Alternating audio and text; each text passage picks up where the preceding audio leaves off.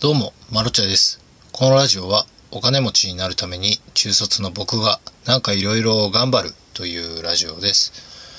えー、今日はですね、あの、うんこミュージアムって皆さんごじご存知？ご存知ですか？あの、今日行ってきたんですよ。行きたいなと思ってて。で、行ってきたんですけど、ま、まあ、面白かったんですよ。なんか総合的に面白かったなんですが、なんかね、こう、あこんなものか、みたいな。こんな感じか、みたいな。その、思ってたよりも、なんでしょう、エンターテインメントに溢れてたわけではなくてですね。なんか最初に、あの、動画を見せられてですね、なんか歌を流されるんですよ。で、その後にお姉さんが説明をするんですが、その、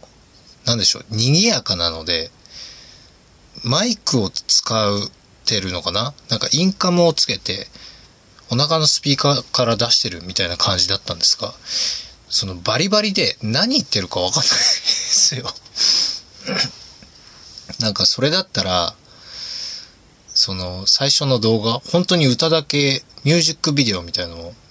見るんですけど、そのビデオで説明したらいいんじゃないかなと思って。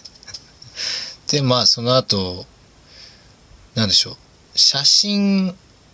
を撮る場所っていうんですか？フォトブースと言いますかあの、インスタに載せる用の写真のブースが3つか4つぐらいありまして、あとはアトラクションじゃないですけど、こう、うんこって大きな声で言って、どれくらいのうんこが作れるかって、まあ、声量対決みたいなものがあったりとか、あとは上から落ちてくるうんこを反射神経でキャッチするっていう、ちょっと VS 嵐的なものもありまして、あれ面白かったですね。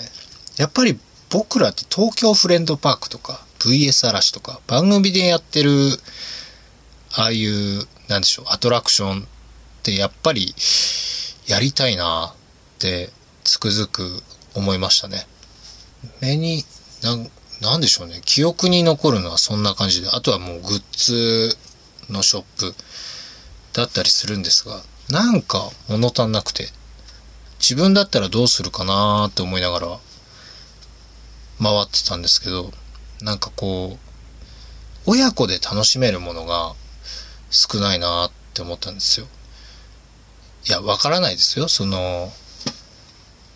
なんでしょう。ターゲット層が若い人たちなんだと思うんですよ。あれだけ写真を撮るスポットを作るということは、インスタに上げたりとか SNS に上げる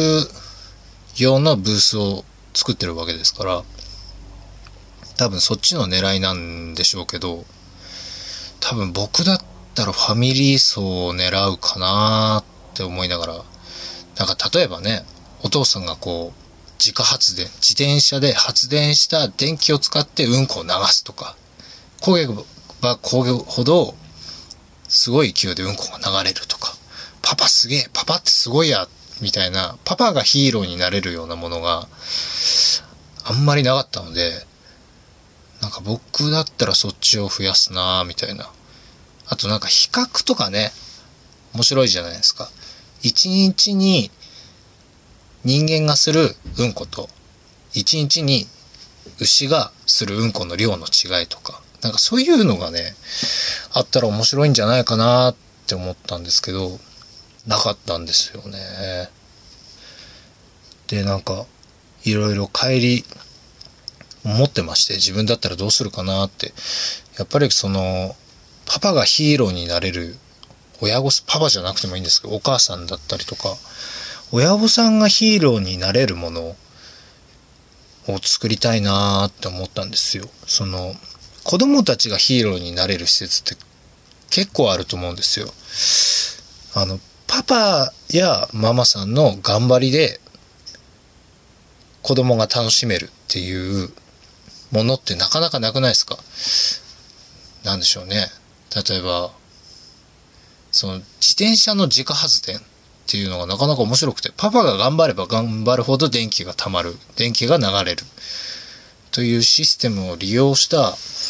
ものがあったらなんか面白いなと思って、あの、ローラー滑り台ってあるじゃないですか。コロコロついてるやつですよね。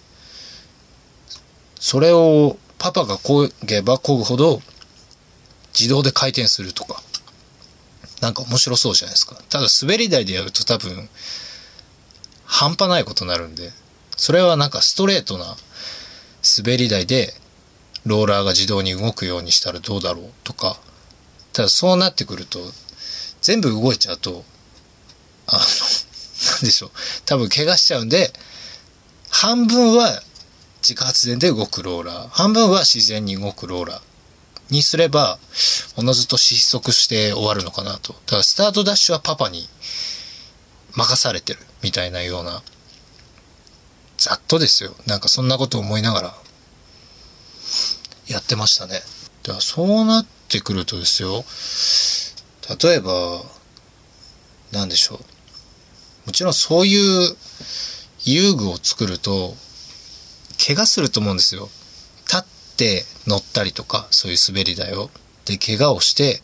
なんか廃止になったりとか、ブランコとかそうですよね。なんかあれも自己責任だと思うんですよね。そういう使い方をすれば、やっぱり怪我するわけで。薬もそうじゃないですか。容量、用法 容量、両方。何でしたっけ？容量を守ってお使いくださいみたいな。注意書きってあるじゃないですか。でも薬をいっぱい飲んで具合悪くなっても薬屋さんにクレーム言わないじゃないですか。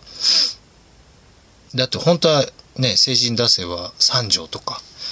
決まってるのにもかかわらず自分の判断でたくさん飲んで具合が悪くなったっていうのは自己責任なんで多分薬屋さんは怒られないんでしょうけどなぜか知らないんですけど遊具はなんか遊具が禁止されてしまうっていう謎の なんか流れっていうんですか？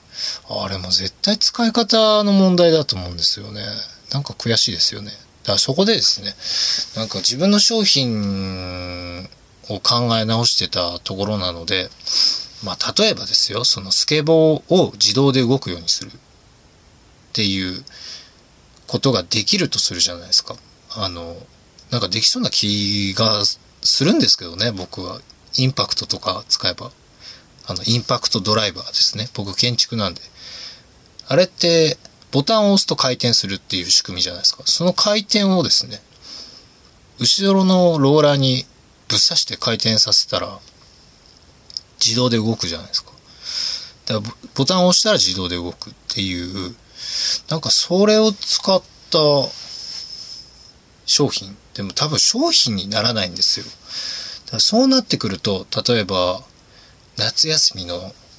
何でしょう、自由工作。今、工作ってあるんですかね。お父さんと一緒に、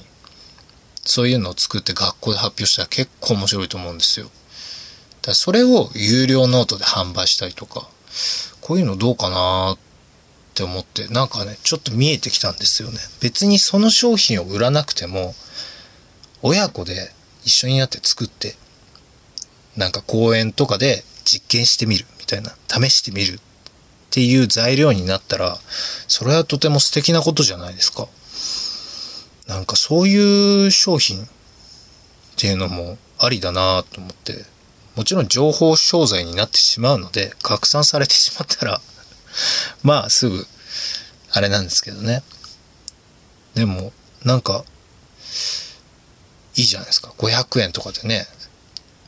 名探偵コナンのスケボーを作ろうとか、なんか、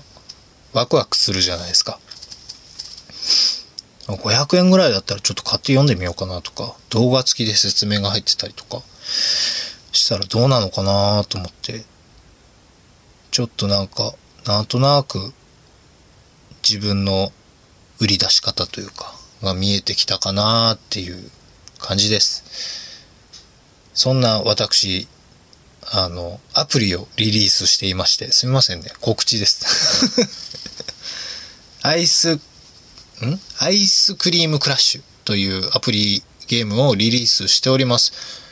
よくあるパズルゲームです。今、バングラディッシュの方がやってくださってます。なんかバングラディッシュでは受けがいいみたいです。ぜひ、日本人の方もやってみてください。それともう一つ、Kindle で施設にいる君へという本を出版しております。えー、ノンフィクション、実際にあったことを書き綴っております。児童養護施設に興味ある方、もしよければ体験談ですので、ちょっと覗いてみる気持ちがあればよろしくお願いいたします。それじゃあこの辺で、マルチャでした。バイバイ。